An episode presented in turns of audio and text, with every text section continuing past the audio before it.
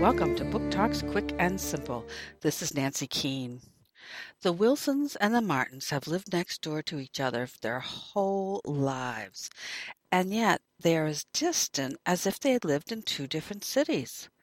The Wilsons are African American, and the Martins are white, and the two just don't go together in this small Florida town. But when a goat wanders into the other's yard, the children get to know each other, and they actually form a friendship.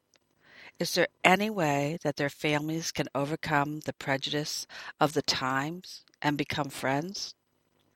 Lost Goat Lane by Rosa Jordan, Peachtree Press, 2004.